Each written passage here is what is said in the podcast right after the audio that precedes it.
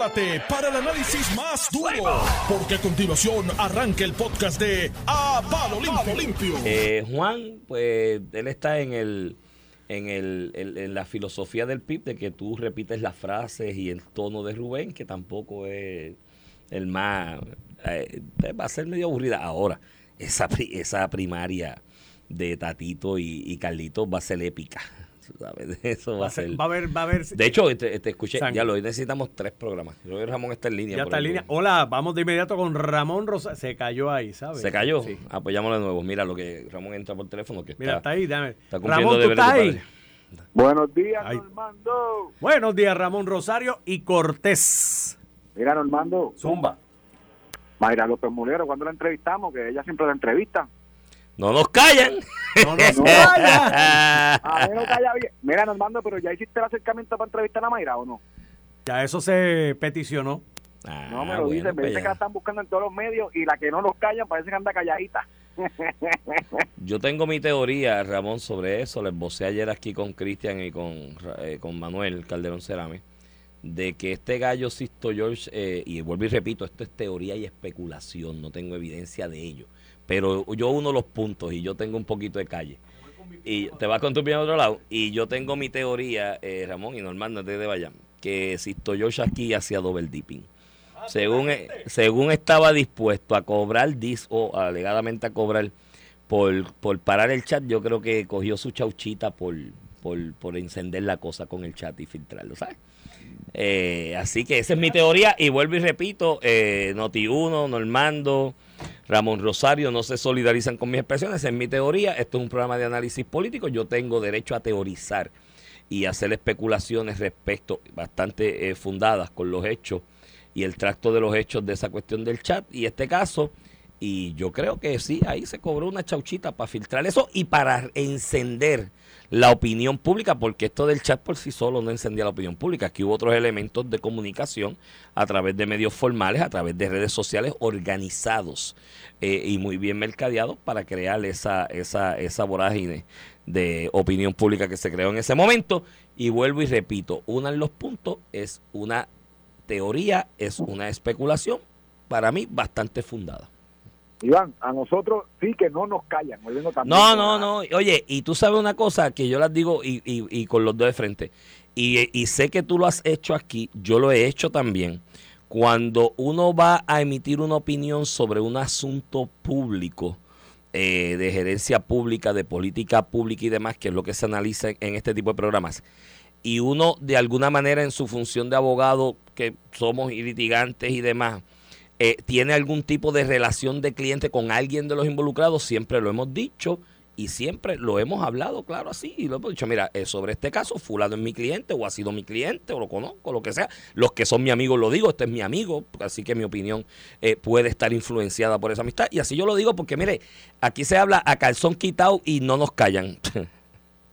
Mira, y obviamente, Iván, yo creo que el, El, tema obligado es el tema eh, del juicio que se ventila a nivel federal contra Sixto George. Ayer este, pues, ocurrieron dentro del juicio y fuera del juicio cosas pues impactantes. Dentro del juicio, pues lo que hemos estado escuchando, el esquema donde este productor, eh, antes de que se formara la crisis con la publicación de chat, como después, proponiendo este hacer un plan de medios para comprar, ¿verdad? Y, y, te quiero unir, porque cada vez que saben detalles, pues yo creo que se van aclarando las cosas y te lo dice alguien que tú sabes que yo estuve en el, lo de Revolución, pero yo no estaba en Fortaleza cuando ocurrió lo de, lo de la extorsión como tal y me he enterado como todo el mundo eh, de lo ocurrió, de lo que ocurrió, lo juro por mis hijos. Este, Digo, la, eh, la, la, Ramón, la alegada extorsión también, para ser justo con Sí, sí, la, los detalles de la extorsión, la cooperación incluso de Anthony Maceira con los federales, hasta la comunicación con el Pesquera, que es mi hermano, tampoco me voy enterando eh, poco a poco. Por ahí está Hernando Claudio diciendo que los federales investigaron gracias a él, no, papá. Le hicieron gracias al papá de todos, don Héctor Pesquera. Así que nuevamente que la gracia a Héctor Pesquera, que fue el que contactó a los federales para que el caso se llevara hoy donde se está llevando, no fue Hernando Claudio. Hernando Claudio lo llevó para otras cosas que no pasó nada. Mira, pero volviendo al tema, eh, eh, ayer eh, sale a reducir que se le dice al gobierno, mira, antes y después, vamos a parar esto con unos chavitos torres se resuelve, los das en efectivo, hay unas corporaciones creadas para esto, bla, bla, bla, bla, bla. hablan de dinero a varios eh, artistas. Me gusta que Gary Rodríguez estaba en todos los medios explicando lo que eh, se hacía o no se hacía en su programa de frente y explicando. Eh, Mayra López Mulero, Coqui, la que no nos callan, parece que está en China. ¿Te acuerdas que hace unos meses decía, Tito, tú sabes que yo te quiero, acuérdate de mí, Pero- yo estamos aquí contigo, ¿te acuerdas o no te acuerdas? Pero que yo te dije, que, que yo te dije, yo Ah, y tú y yo no lo discutimos. pero que yo te dije sobre esa intervención, que sonaba a cuando arrestaban al Big Shot del punto y los otros salían, estoy contigo, Coquito, estoy contigo, tú sabes que yo soy leal a ti. Eh, Sonaba Te- eso. Te quiero. Y esa fue la entrevista de Mayra. Eh, Sixto, mi aprecio contigo, sabes Seguro. que te quiero, eh. No me tira al Y medio. ahora, y ahora sale el bombazo que Sixto estaba eh, eh, vendiendo influencias de la opinión pública, que es un tema que también tenemos que discutir sin, Claro. sin querer culpar, sin querer culpar a ninguno de los, a, a ninguno de los involucrados. No, y a los mencionados, Ramón, y déjame, da- dame un minuto para, 30 segundos para explicar eso. Ahí se mencionan muchísimos nombres. Sisto George podía alegar dentro de su megalomanía, porque es una, una personalidad tendente a eso, podía alegar que tenía influencias con el Papa, de que las tuviese es otra cosa, pero eso lo, cerramos el paréntesis, ¿me entiendes? Ah, que hay unos que eran talentos de él directamente, sí, eso es un hecho y eso es un dato. No, no, y, que salgan y le expliquen. Ahí estado Gary Rodríguez en todos los medios explicando, este y- y eso se lo tengo que reconocer. Pero otros que fueron muy vocales en verano del 2019, Ujú. a los que evidentemente no se les pagó porque lo que proponía Sixto nunca se ejecutó. Y si le Este- pagaron, ven acá, y si le pagaron para que fueran vocales. Ma- es tu teoría, Mayra Ajá. López Muller, el Molusco, dos portaestandartes de, de Ricky Renuncia en verano del 19 de quemar a Puerto Rico. ¿Y de quién eran talentos los dos? De, de, de, de Sisto George. Ah, ok. Y, y, y una andaba hace unos meses diciendo la situación, recuerda que te quiero, eh, Sí. estoy aquí papá, tú sabes que somos de Cora, muerta chota, casi casi eso es lo que dice. No, y el otro, y el otro que porque es opinionado pues, sobre esto, no ha dicho nada tampoco, que es muy opinionado sobre todo. Y- Y con Armando Valentín fue esa entrevista de Mayra y Molusco que habla hasta que hace redes sociales hasta en el inodoro y cosas así, no ha dicho nada, nada. A lo mejor hay que llevarle un inodoro, mira, a lo mejor hay que comprarle un inodoro nuevo para que hable. Pero, pero lo que voy, yo te voy a explicar lo que está pasando. Primero, que quiero hacerte mi hipótesis. Yo A mí nunca me encajó eh, este este intento de extorsión y lo evidente, que se estaba cooperando con los federales para detener este intento de extorsión de Sisto George y el alegado contrato que se hace de, eh, de Ricardo Rosselló por relaciones públicas con Sisto George posterior. Y en la medida que el juicio va corriendo, todo va haciendo sentido. Este, acuérdate que para la fortaleza, Sixto no es el que está extorsionando, es Raúl y Maldonado. Sixto se pinta como el que va a ayudar. Claro, y el- claro. Y, y es para ello, hasta que, y te voy a explicar cronológicamente de lo que ha salido en el juicio. Se hace un acercamiento ante el chat. Esto va a salir, hay que callar a Raúl y hay que darle chavo. Salió el chat. Dame los chavos para bregar con la opinión pública, pagar la X, a Y, a Z. Este, ahí se fueron todos, Molusco, Mayra, todos, fíjate los que dijo. Este, eh, y, y, y, y hasta ese punto, yo lo que veo es, ¿verdad? Si, si tú fueras el receptor del mensaje, Antonio Mateo, el gobernador, esta persona que está pidiendo chavo para ceder a una extorsión de un tercero, porque los 300 mil eran para Raúl los 150 mil para Raúl, eran para Raúl. Y fíjate que tú te enteras que lo que aparenta, según lo que los, la teoría de los fiscales, que esto es todo un invento de Sixto, porque posterior a eso hacen un allanamiento que salió a reducir ayer, que es que Antonio Macera no se alambra por tercera vez entregar los chavos, porque entendía que ya eso iba a too much, que eso era más allá de lo que de, entregarle chavos ya al tipo por la extorsión era más de lo que de lo que se le podía pedir. Y por eso es que allanan la casa de Sixto George y lo hacen llamar a Raúl y Raúl y, parece que en esa comunicación por las transacciones lo que se ha ventilado por el fiscal en su introducción que vendrá Raúl a rectificarlo después supongo eh, dice eh, yo no es que esto no es por chavo eh, en la llamada con los federales monitoreando es papá esto no es por chavo esto es por vengarme de Ricardo Rosselló por lo que hizo mi papá Sí. ahí se cayó el montaje de que la extorsión viene de Raúl, pero esto, esto no lo sabe nadie, esto lo sabe más que los federales y Sixto. En esa comunicación. Se cayó ese montaje de que los chavos eran para y ahí es que los federales, yo supongo que entienden, no, no, papá, si esto es Sixto inventándolo todo para extorsionar y sacarse unos chavitos. Y, a- y eso te explica todo lo que va ocurriendo, pero pasó algo más fundamental en el juicio ayer que no pasó dentro de la sala, pasó después. Sixto George dice que se va a sentar a hablar y lo dirá todo. papá. Ah, Ay, y ¿Qué pasará? Y aquí es la que no nos callan, la que Mayra López Moreno no se- ahora sí que no se atreve a hablar. Porque si ella habla, ¿qué tiene que decir? Que si esto es un embustero, y moléstate ese muchacho que va a testificar la semana que viene. ah, Sí. calladita, me veo más bonita. No nos callan, no nos callan. Mira, este Ramón, ahí digo, mi- mis hijos son bien fanáticos, se mencionaron muchos nombres. Mis hijos son bien fanáticos de Rocky de Kid y están ofendidos. Porque le dijeron pesetero a Rocky de Kid que él por seis mil pesos y que cuadraba él. Eh, le dijeron pesetero. De, de- mis hijos dicen, ¿cómo le vas a decir pesetero a Rocky? Bueno, pero, pero de seguro podemos coincidir que la Comay vale como 20 veces más que Rocky, ¿verdad? Bueno, claro, pero seis mil Ah, bueno, pesos nada más. Rocky, ¿sabes? Eso, de pesetero Rocky, tacho, audiencia. una suma, una suma, una suma justa es lo que la Comay va a recibir dividido entre 10. Eso es lo justo. Ah, bueno, pues ahí cuadra, ¿viste? Ahí cuadra. Mira, este, no, pues si Sisto se va a sentar a hablar esto, muchacho. Con razón el juez lo está dejando que la ley de la, la orden de Mordaza se la cargue cada vez que sale. Me preguntaban lo- los muchachos aquí en producción que mi opinión de por qué él sigue hablando si es una orden de Mordaza. Yo, porque me imagino que dentro del análisis del juez de los pros y los contras de esto y qué hago, si le quito la fianza, si le, le, le- le impongo un desacato. Eh, yo me imagino que el juez lo ve y ve lo que dice y dice, ay, bendito, pues sí, no se, no se está ayudando mucho porque la personalidad de él no es muy, ¿me entiendes? Este, No. eh, no, no, no inspira mucho cariño así. Y aquí hay otra cosa también, que está todo el mundo analizando esto, Ramón, desde el punto de, venta, de, de vista de los elementos del delito y si se, se configuran aquí con la prueba, con lo que se ha dicho, que es difícil.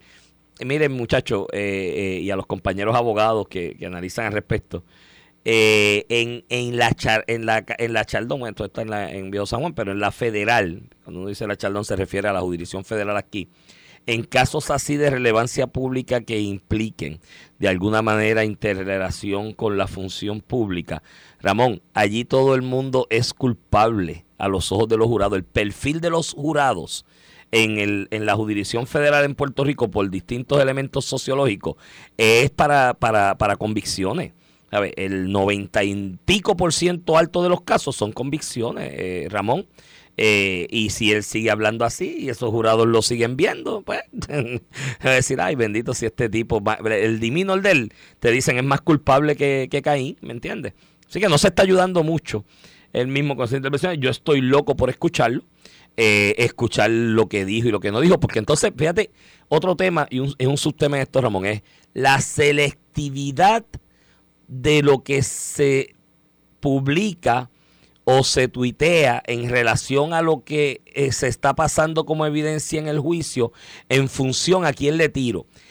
Y me refiero a esto otro. Ayer en el testimonio de Anthony Maceira eh, señaló que de las conversaciones con Sisto George y dentro de lo que Sisto George decía que tenían por ahí, que iban a hacer leña al gobierno y a Ricky Rosselló, que había el esposo de, de una joven que creo que era asesora de infraestructura en Fortaleza, si mal no recuerdo, que le llevaba marihuana a Ricky. Y todo el mundo empezó a tuitear eso, le llevaban marihuana a Ricky, le llevaban marihuana a Ricky. Entonces, para esos efectos, Sisto George es la monja de la caridad y si él dijo eso en esa conversación con Anthony Maceira, es verdad. Pero, pero lo demás es embuste. Entonces, ¿en qué quedamos? ¿No? Eh, el, el Sisto George es un tipo que merece credibilidad o es un tipo que es un embustero. Pero ese es selectivo en qué se le da credibilidad. Entonces se le da, se, se trata de establecer públicamente como un hecho una expresión de un individuo que está en un patrón de extorsionar a alguien, digo, según se alega, en ese momento y se le da credibilidad y ya es la norma que lo que se quiso establecer ayer como hecho era que hay un esposo de un ayudante o asesora de Fortaleza que le llevaba pasto a Ricky Rosselló y yo, pues, a mí eso no me hacía mucho sentido, ¿no? Y de hecho yo lo escribí ayer en mis redes sociales y muchísima gente ha reaccionado de todos lados y, y uno tirando, otros ah, eh, viendo la racionalidad detrás del, del tweet. ¿Qué sentido hace que alguien te lleve marihuana a ti a un sitio? Cuando ahora a ti te da dolor de cabeza, vas allí, buscas un certificado, te dan la licencia de cannabis, vas y compras del bueno, by the way, porque lo que venden en, los en, los- en los centros esos me dicen los que son eh, pacientes que es mejor que lo que se encuentra en la calle. Entonces, ¿qué sentido hace esto? Y es la, la selectividad. Entonces, cosas que se dicen son hechos, pero otras cosas, si estoy es embustero. Hay como que hay que hay que tener un poquito de, Era. ¿entiendes? De, de vergüenza. Iván, la marihuana medicinal que la que la legisló Ricardo Rosselló. By the way. Uno, una, una persona... Por si acaso. una persona que peleas con él, le invitábamos a legisladores y todo. Ricardo Rosselló no bebía ni una copa de vino, ni una cerveza, nada, no bebe. Dice, a mí date algo ahí para que comparta, que esta gente vino a verte. Esa era mi pelea con toda la vida. Eh, y tercero, que, que le- el dealer, el que le llevaba droga, se lo decía al policía, coño. Sí, mano. Al policía, le estoy trayendo marihuana al gobernador. Mira, A una guardia, a una, a una policía, a una policía. From All People se lo decía al policía. De hecho, que la seguridad allí, hasta donde yo recuerdo, no recuerdo guardias de seguridad de compañías. A mi mejor recuerdo hay un cuartel detrás de Fortaleza. No, no, que la, to- la todo- seguridad son todo- policías estatales. Iván, todo es policía. Se llama la, se llama la comandancia de la fortaleza. Exacto. Allá hay un coronel eh, designado y todo para correr todo aquello, es policía. Todo lo que tuvo en Fortaleza vestido en chaqueta, todos son policías. Pues el hombre, el hombre que le llevaba la droga se lo decía al policía, mira, esta droga es para Ricky. Pero, pero fuera de eso, y, y mírate en el contexto que se dice, Sixto le dice, Raúl está diciendo que está investigando con un policía porque hay alguien que le lleva droga. O sea que a- hasta que está investigando, no que es un hecho. Entonces, tú tienes toda la razón. La reacción de, los de los medios y de alguna gente es que estaba consumiendo marihuana. Sí, la estaba sí. consumiendo y, pero aún así, eso eso que era que él estaba averiguando si eso era cierto, eso es verdad. Pero los chavitos que cogíamos Molusco y María López Muero, ah, no, aquí hay que chequear, ¿verdad? Porque eso puede ser hablando de la baqueta, ah, no, qué mame. Tú sabes. Y aclaramos, mira, mira, lo- lo y, sobre esa última expresión volvemos a aclarar que estamos infiriendo, ¿no? Sobre la posibilidad, porque los hechos, y tú unes los puntos, te dan a racionalizar con bastante fundamento que esos dos talentos que tú acabas de mencionar pudieron haber estado engrasados en este operativo de, del verano del 19, ¿no? Eh, Vuelvo y te repito, en el análisis y la inferencia, no es que estamos dándolo por un hecho, pero unan los puntos, que cada quien vea y busquen los videos, las redes sociales de aquella época y llegue a sus conclusiones de quién podía estar en dónde. Mira, Ramón, Mira. este, pero nos divertiremos con, con el juicio hoy. Mañana hablaremos de que se diga hoy y pasado. Y estoy loco que Sisto yo se sienta Estoy, a hablar. Eso estoy loco que estoy loco que hable porque ¿Te fuiste? Mira lo que Ramón se- todavía Ah, ya, ya, estás todavía, ahí. Ajá. Te- todavía creo que el, el, el reto de fiscalía es demostrar, ¿verdad? Que la te- te- amenazante te- es amenazante en lugar de cooperador. Y por eso es que las palabras de Sisto es, no, pues yo lo quería ayudar, quería ayudar a un amigo. Y por el otro lado, las palabras de, de, los testimonios que presenta Fiscalía Federal, en este caso Antonio Maceira, de la intimidación que sintió con los acercamientos. Y yo creo que ese es el elemento jurídico, pero también está el elemento eh, farandulero, qué sé yo, político. Yo recuerdo, y, y por eso lo de la marihuana es normal que siempre lleve mucho revuelo, porque se crea en el chisme, tú sabes, parte de la faranduleo, de, Sí, sí, de los sí. temas sociales, de lo que le gusta a la gente. En el, en el caso de Anaudi, lo más lo más que explotó no era la cuestión de que si Anaudi le daba a Perello o al otro, al otro, al otro. Era que se le cogió 400 dólares para una prostituta de un hermano del exgobernador. ¿Sabes? E- Eso fue lo más que retumbó. Con, con razón, porque esos son los chismes, tú sabes, el, el, el- faranduleo, lo, lo, lo, lo que gusta. Mira, que 400 pesos para pagarle una prostituta tal, tú sabes, en un hotel. Esas cosas, y en este caso la marihuana de Ricardo Rosselló. Esas son las cosas que, pues, sí, es normal que siempre lleven gran parte de la atención. Mira, este, pero nada, veremos lo que pasa hoy. Tenemos otro tema ahí, yo digo, tenemos par, hoy necesitamos tres programas, pero quiero ponerte este de pie forzado, Ramón, de la entrevista que le realizó conversación, fue una conversación aquí entre Normando, este joven Jan Cordero, que es el que ha cogido prominencia en las redes porque se ha dado a la tarea y ha tomado la iniciativa de rotular las rutas de la AMA con frecuencia, líneas, a dónde llegan, algo que por alguna razón nadie ha hecho nunca en Puerto Rico. Que, debería ser alguien como la ama. Por eso, tú sabes, mira, no, y el muchacho, el joven, y lo felicito, además, yo espero que la secretaria de editor le haya cogido el teléfono para cuando se gradúe lo nombre presidente de la AMA, porque él sabe más de la AMA de los que están en la AMA, o sea, dirigiéndola en este momento. Se, ha dado la tarea de estudiar en detalle eso, y créeme que, que, que él tiene un punto. Quizás menos gente de la que debería utiliza el transporte colectivo este de la AMA porque es que no sabe por dónde van y no sabe por dónde va a llegar, ¿me entiendes? Y él está tomando esa iniciativa. Y la secretaria interactuó con él Normando y más allá de reconocer y felicitar al joven, aparte, paréntesis, decir que más allá de- del asunto de rotular, la secretaria dijo que llevan dos años diseñando los rótulos que van a poner. Yo trabajé en empresa privada, manejo de proyectos en algún momento en mi vida antes de ser abogado, y si yo le decía a una junta de directores que yo me iba a tardar dos años en hacer rótulos para pa, rotular algo, me votaban al otro día, ¿sabes? Porque no tiene mucho sentido, pero es otro tema. Es el asunto, Ramón, y el subtema de cómo a veces el funcionariado público se encajona dentro de la costumbre de lo que siempre se ha hecho y no quiere mirar más allá. Este joven le hace la observación a la secretaria, creo que con mucha razón y mucho sentido y la fundamentó, de la contradicción que conllevaba este asunto de la sombrilla, donde Ati o la ama de alguna manera está ligado a Ati, cómo Ati no funciona.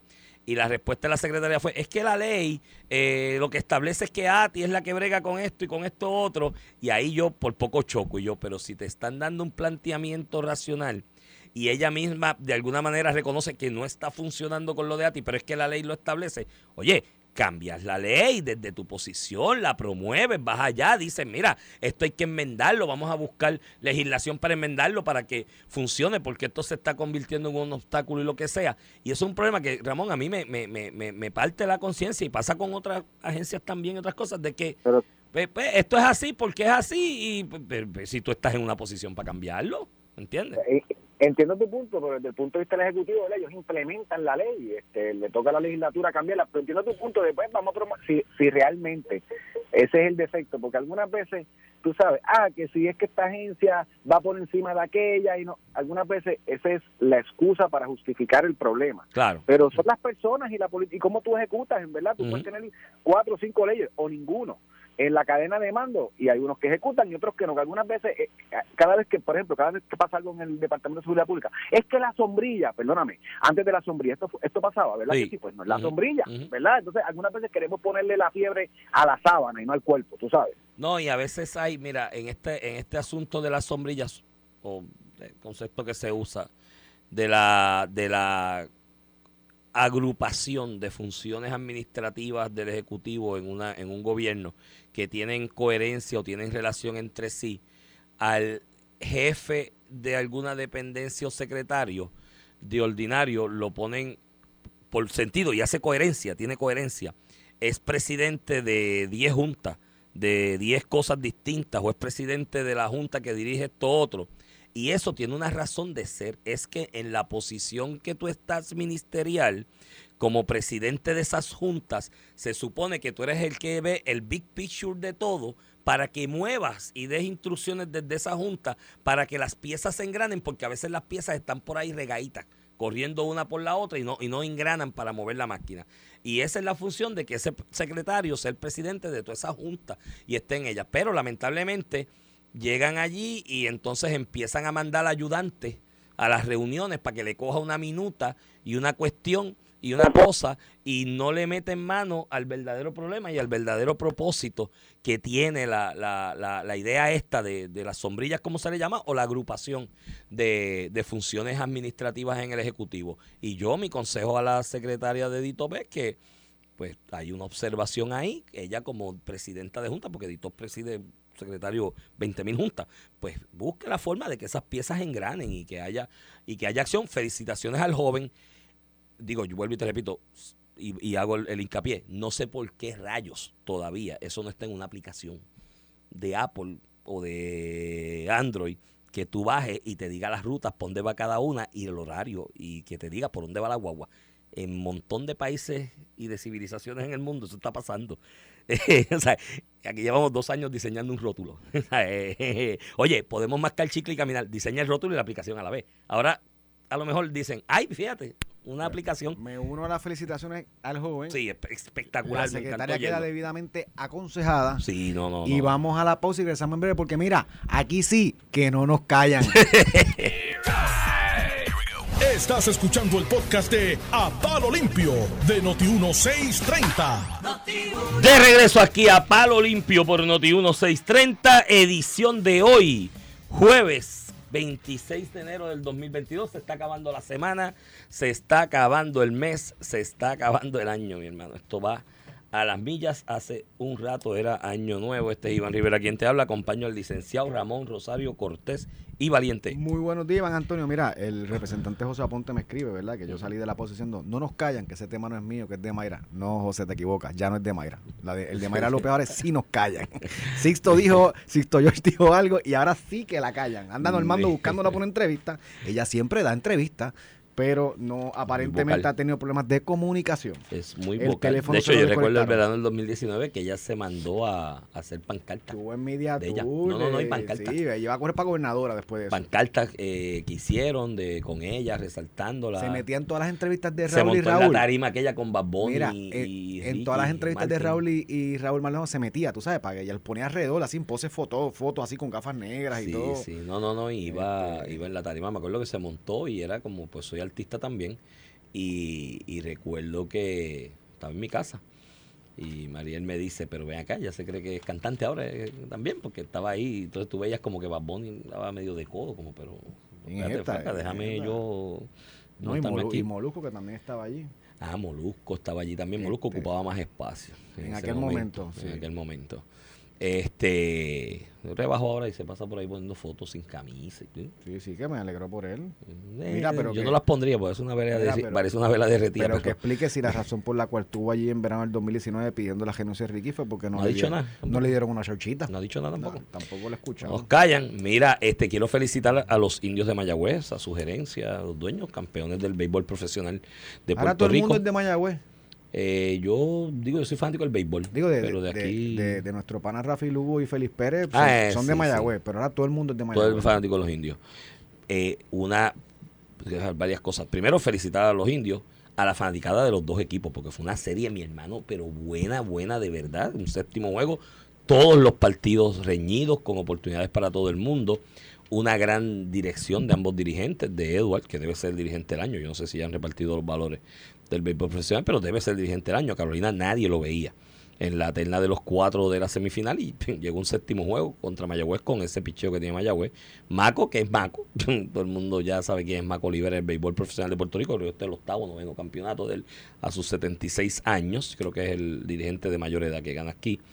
Eh, y al béisbol en general y a los fanáticos del béisbol porque fue una gran serie, un gran comportamiento. Estuve anoche en, el Clemente Walker, en ese séptimo juego. Eh, par de cositas. Primero, para mí fue sumamente gratificante ver aquel estadio con más o menos 10 mil personas. Tenía que haber habi- habido anoche allí. Eh, muy gratificante para mí que, que- que- que amo el béisbol y que, y que siempre me, me da nostalgia ver los parques vacíos en la Liga Profesional de Puerto Rico con el talento que hay y que hubo en esta temporada. Muy gratificante verlo así de lleno. El Mayagüez antenoche creo que hubo como 9 mil. Eh, críticas constructivas, el municipio de Carolina, un, radio escucha me escribió y me dijo, Iván, no seas muy severo, yo dije, tiene F la organización del tránsito. Llegué en el tercer inning y yo vivo al lado casi, o sea, yo no vivo muy lejos y hay tiempo. Gente que venía de Mayagüez, detrás de mí venían miles de personas. Eh, llegarían en el cuarto inning o el quinto, entonces, pues creo que alguien, alguien me dio la razón, me dijo, los sorprendió, quizás no esperaban que fuera así. Mucho efectivo de la policía municipal debajo del puente allí frente al Pero tribunal por estos juegos, de la, por lo menos de la final, han sido todos bien concurridos. sea. Por eso, y, y- y mucho, mucho efectivo de la Policía Municipal debajo del puente allí frente al tribunal para organizar allí. Mira, no, eh, muchachos, para futuras ocasiones, ese estadio, la logística, tienes que organizar el tránsito en toda la número 3, en toda. Organizarlo y hay semáforos allí que no tienen razón de ser que estén rojos, darle paso a la gente para que fluya. Eh, y lo otro, la crítica mía a lo- a aquí en las ligas, excepto el Parque de Cagua, que las cantinas deben organizarlas mejor y más cantidad porque parte de la experiencia del béisbol es hidratarte y picar algo, ¿no? Mientras estás viendo el juego, es una experiencia completa. Y si tú vas a comprar una cerveza y te pierdes dos innings Sí, a lo sí, que comprar la cerveza no, no Ahí es más complicado porque tienes usualmente empleomanía de la serie regular, cuando no va mucha gente, entonces buscar más empleomanía, pues es un poquito Eh, que vayan a Cagua en el Sola Morales, el equipo, la gente que administra eso, no sé si una, una gente subcontratada, crearon una logística con pequeñas barritas entre cada cantidad de palcos. Ya. y son pequeñas, bien organizaditas, hay un runner que las suple y mira, a las millas, tú sabes, Muy funciona muy bien. De hecho, Mira. no te pierdes el juego porque las barras están en los Mira, pasillos. Iván, creo que te- tenemos dos temas, no sé si nos da tiempo a cubrir, pero por lo menos tratarlo. Obviamente, el- el- los procesos electorales a nivel interno que se avecinan en el Partido Popular, han habido un poco de detalles en las, en las pasadas horas. También eh, con esto de la, de la privatización de la generación Que eso ya estaba de aprobado. energía, de energía, eh, de la generación de energía en la Autoridad de Energía Eléctrica, pues ya empezaron los tiros, ¿verdad? Yo empiezo a ver la misma película que Luma. Ahí salió ya Luis Raúl Torres dando un ultimátum para que las agencias presenten información en cinco días. ¿Tú te acuerdas cuando la guerra está con Stenby, con Luma? Mándame Bien. esto, mándame aquel papel, mándame aquello. ¿En qué quedó eso? Al final del día, fueron muchos pleitos en el tribunal por obligar, por obligar. ¿Qué quedó eso? Con sustancia, algún cambio, nada. Anyway, La política pública, lo que yo te decía, que las investigaciones legislativas deben estar orientadas eh, eh, de ordinario en establecer cambios en la política pública desde la legislatura, eh, en el marco legal y demás, y sugerirlos para beneficio del pueblo y mayor efectividad de la operación gubernamental. Pero si tú haces investigaciones legislativas para cacerías de brujas, no vas para ningún lado. Pero porque- igual, y obviamente Luis Raúl que tiene la comisión en la Cámara y derecho tiene la Cámara a investigar el proceso. se la quitaron? Yo, creo que es hasta saludable. No, no. Eh, En la guerra no recuerdo que le hayan quitado una comisión particular. no, no, no. Sí, Eh, porque él se fue qui- Se la independiente quitaron Orlando Aponte en la última guerra de la sesión con, con y las se sigue medidas, siendo popular. con las medidas de, Porque Raúl se fue independiente. Del aborto se la quitaron. A este no, no en- digo, se la quitaron por lo menos en la consideración de las medidas. No sé Sí, si- a Orlando tenía lo de los jurídicos. La de los jurídicos. Que la dirigía muy bien. Yo creo que deberían reconsiderar y dárselo otra vez. Y, y esta particular, pues ya Luis Raúl empezó a utilizar el tema a nivel de proyección, ¿verdad? Porque una cosa es que tú pidas los documentos, otra cosa es que te vayas a los medios. Le dimos un ultimátum. Cuando tú sabes que es una persona que está en contra también. Que, que es que Luis Raúl no lo veo como una persona que quiere investigar el proceso, a ver qué podemos mejorar o que se hizo mal o bien. Eh, porque ya yo creo que él tiene una, ¿verdad? Una, bueno, a tiroteo se entró con Tatito Hernández. Pero en esta solicitud de contrato, que se las pidan también a su representante en la Cámara, ellos tienen un represen- una representante, la licenciada Lisa Ortiz, que a nombre de la Cámara participó y aprobó la transacción. O sea, una buena popular que fue eh, designada por el presidente de la Cámara a representar a la Cámara de Representantes en la Junta de la APP que evaluó y otorgó este contrato.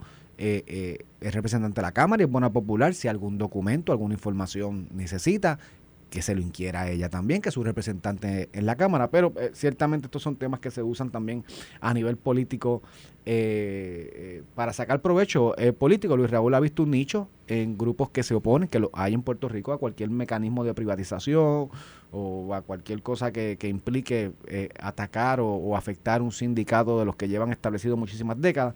Y, y yo creo que una candidatura independiente de Victoria Ciudadana, pues yo creo que ese es el nicho que él ha visto y lo veremos pues tratando de sacar provecho político que derecho tiene lo hacen todos de todos los partidos Claro, claro. Y él encontró un nicho que le dé exposición recurrente y que le garantiza eh, apoyo electoral de un sector del país. Porque ciertamente hay un sector del país que quiere continuar como estaba antes la cosa, bajo prepa y los políticos y los partidos y el sindicato.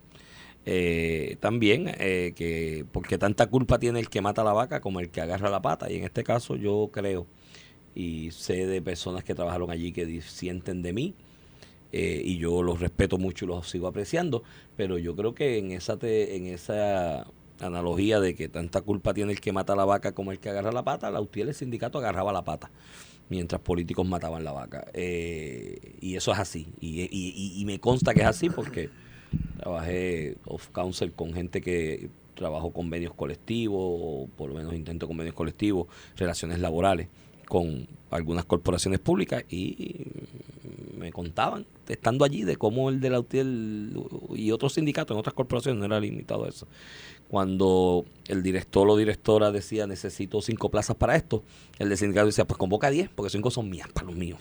Así que eso pasó.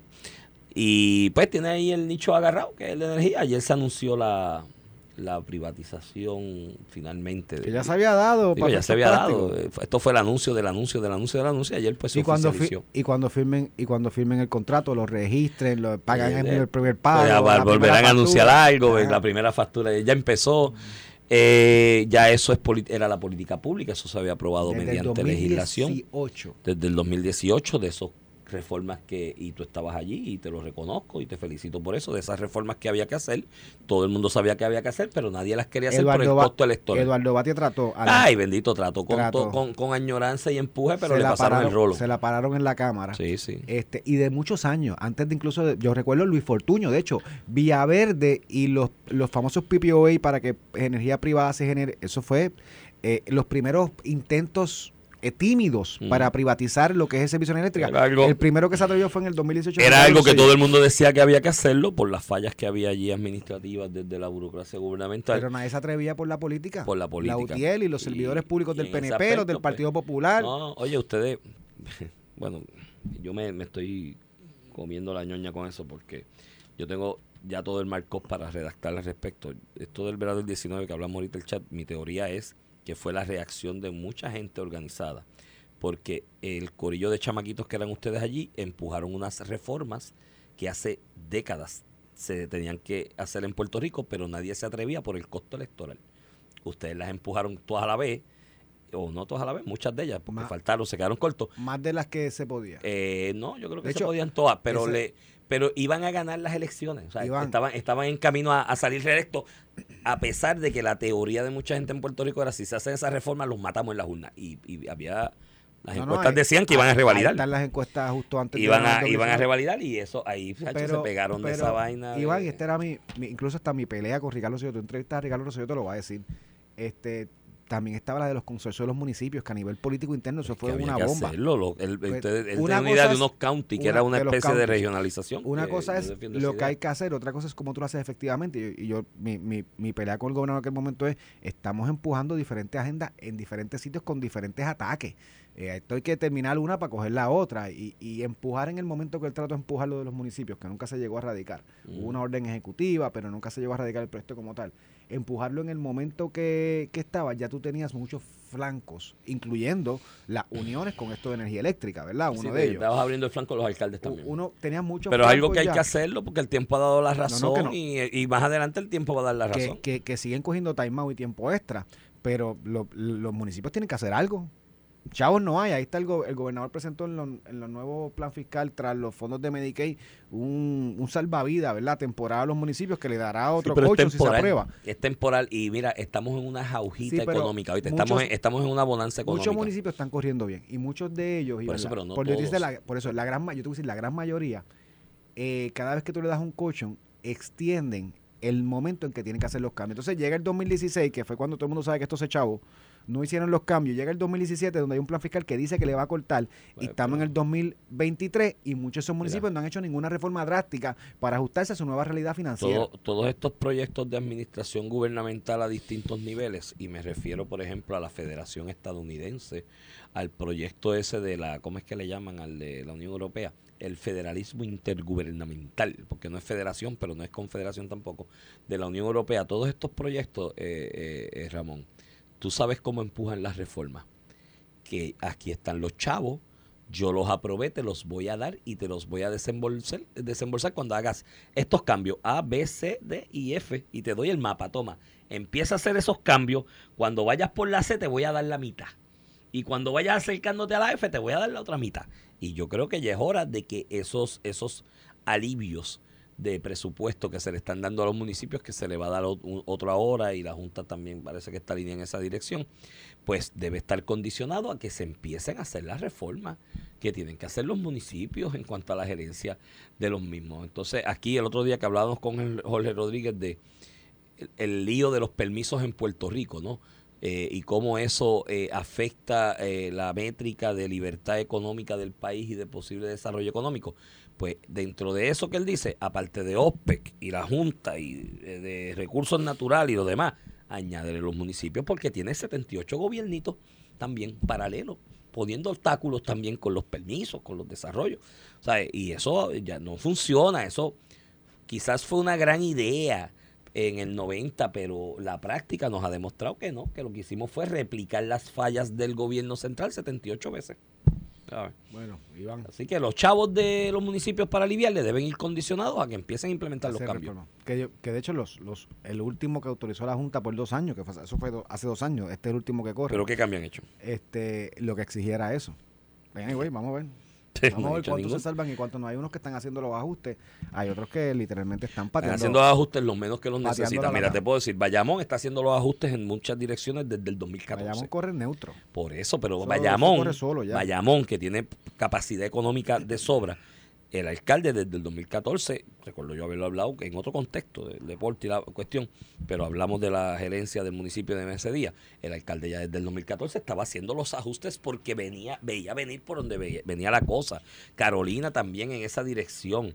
Este, y otros así en el, eh, en el, en el país, que Calley también que tienen bonanza económica, pero empezaron a hacer los ajustes a tiempo porque veían venir el- el- lo- los que dependían en un 70-80% del presupuesto del gobierno central, que eran quizás los a los más que le urgían los cambios, pues no lo hicieron, la mayoría siguieron escogiendo los chavitos del gobierno central. Mira, Iván, y, y con eso te, te, te paso el próximo tema, ¿verdad? El, el secretario del Partido Popular Democrático, Luis Vega Ramos, estaba eh, ha, trazado lo que es un calendario a corto plazo para lo que tienen pendiente, ¿verdad? Claro, si le cayeron a palo la semana pasada en todos los medios diciendo que se está manejando de manera oscura el partido, que hay una elección de junta de gobierno el mes Que viene y no se saben ni las reglas, impreso. no hay reglamento, no hay lista de delegados, a quién tú llamas para los delegados Pues para hacer campaña de- para la junta de gobierno. Después que le dieron todas esas retragiles palos a- a- al partido, eh, ayer y hoy, Después de, después de todo eso, ya Luis, Luis Vega Ramos salió y respondió y contestó sobre ninguna de esas todavía. Pero, pero, no, no, pero el lunes hay una junta de gobierno. Hicieron, hicieron un anuncio que el lunes a las cinco y media hay una junta de gobierno, el próximo lunes a las 5 de la tarde. Será divertidísimo. Fíjate que, que, y mírate el día que lo hacen, no es lo mismo como tú lo haces el viernes, que José Luis del Mago acostumbraba a hacerlo los viernes. Seguro para que el sábado y el domingo se porque el la pelea. cantazo que cogió a nivel político muchísimas veces con las 20 reglamentos, las candidaturas, lo lograba di- diluir un poco durante el fin de semana. Este parece que, que lo que va a salir va a ser positivo. Porque lo hacen el lunes a las 5 de la tarde, no este viernes, lo que implica que quieren que se discuta durante la semana lo que saldrá y, temas importantes tienen. Primero, ellos tienen que bregar con la, con, con la candidatura a la Junta de Gobierno, los de acumulación, las vicepresidencias, los nuevos representantes de los sectores, ahí está LBTT, base de fe, liderato comunitario, sindicato, diversidad funcional, trabajadores del sector privado, los pequeños y medianos comerciantes, los pensionados del gobierno, los veteranos, la comunidad inmigrante y el sector ambiental. Esos son nuevos puestos que se crearon o se expandieron este, para que tengan voz y voto a nivel de Junta de Gobierno. También yo creo que lo más importante o lo más que llama la opinión pública, lo que genera controversia es los detalles sobre el evento para escoger al presidente. Eh, eh, lo demás yo creo que va a pas- pasará sin pena y, y sin gloria, pero este el, el tema de la fecha, dónde va a ser, cuáles son los requisitos para los candidatos, qué es lo que deben proveer, a qué tendrán derecho cada candidato en ese proceso electoral eh, que de seguramente se va a dar, porque tanto Jesús Manuel como Carmen Maldonado ya han dicho que van a correr. Yo tengo mi hipótesis, te la dije aquí, yo creo que José Luis del Mau va a terminar no corriendo. O eh, para correr para el Senado nuevamente. para quedarse en el Senado, entrega el partido. Yo creo que eh, esa es mi, mi hipótesis. No, tampoco te estoy diciendo que. que Yo creo que hay gente empujándolo, hay, gente diciéndole que, que meta mano, que, corra, tiene break. que sí. corra. Y bueno, y tendrá la estructura. Candidato, Tiene la estructura, que no tienen los demás. Él tiene una estructura que no tienen los demás Bueno, del Senado. eh, sí y no. Pues, ¿Qué estructura? Un comisionado electoral y un secretario. Y que, bueno, te- con te- eso tú puedes Te ganar. falta la gente. Con eso O tú sea, te- ganar. tienes que movilizar la gente que vote por ti. Pierluisi, Ahí- ahí- ahí perdió una primaria con Ricky teniendo el comisionado ya. Pues Eso es lo que te quiero decir, te hace falta la gente, ¿no? Y también hay otra estructura que no la mides. El comisionado electoral hace el proceso y cuenta las papeletas y el secretario pues tiene un micrófono. Pero el que hace la movilización va a ser la estructura de los alcaldes y ahí todavía tienes el, el, el wild card, que yo creo que es, que, que es el que hemos sacado un poquito del análisis. Pero si Luis Javier Hernández anuncia ahora en febrero Te divide los alcaldes. con no, con el apoyo de los alcaldes, que es lo que me dice mi agente 0000 bueno, pero. Carmen, Carmen tiene alcaldes también que... Sí, sí, los que fueron con ella a la conferencia de prensa, ¿quién? No, no, los que la ¿Quién? llaman y le dicen, ¿Quién? estoy contigo, Ah, dale, sí. que hace falta y, una y le enganchan y llaman a Jesús Manuel. este, la de Loíza, yo creo que se ha expresado que le gusta lo de Carmen, pero tampoco ha sido un apoyo ni estuvo en ninguno de sus anuncios.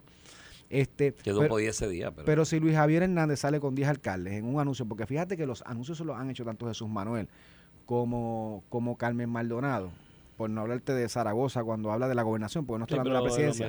él está haciendo lo correcto. Él si no yo fuera a dando- Zaragoza, yo miraría la de ley. y- Pero los que han hablado de la presidencia han hecho los anuncios solos y eso es algo Fatal. indecible. Cuando Ricky dijo que iba a correr para la gobernación o cuando Pedro dijo que iba a correr para la presidencia del partido en el 2013, que no tuvo oposición, en aquel momento se hablaba que si Rivera Char lo iba a retar, no terminó no retando y Pedro eh, se consolidó. Pero el anuncio lo hizo con liderato, con la mayoría del liderato del Partido Nuevo Progresista.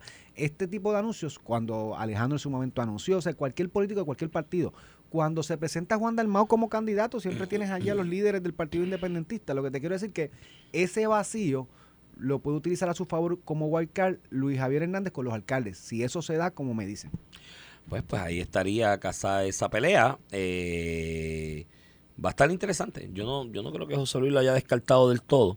Y más si Luis Javier entra al, al ruedo. Y te lo digo por lo siguiente. José Luis tiene su base, tiene su gente, tiene una estructurita que puede mover. Eh, y si la elección esa presidente es entre cuatro o cinco, cuando tú divides, la posibilidad tuya de que con un chispito, con consolidar tu base te cuela y eso puede, puede ser un atractivo para él, para él correr. Este, así que, que vamos a ver lo que pasa en ese, en ese aspecto, porque la, la, la, la, la carrera está más cerca de lo que A mí también me luce que José Luis va a correr, porque todo este secreteo de cómo se va a llevar la cosa a cabo y cuáles van a ser las reglas de juego, me suena a que es que se está mordiendo la información para él picar adelante. O que sabrá Dios, ya está picando adelante. ¿Me entiendes? Y cuando, cuando develen las reglas de juego, ya ha picado adelante, es como que dimos el tiro para, para la salida, para la elección de mayo, y ya va de 100 metros adelante corriendo. O que, esté, o que estén en proceso de negociación con alguno de los candidatos. Nunca descarte eso tampoco. Eso puede pasar Pero mira, también. Para el reto de los candidatos como tal, pues ese, ese es el, el- el reto, ¿verdad? Cada uno tiene su reto de mover gente.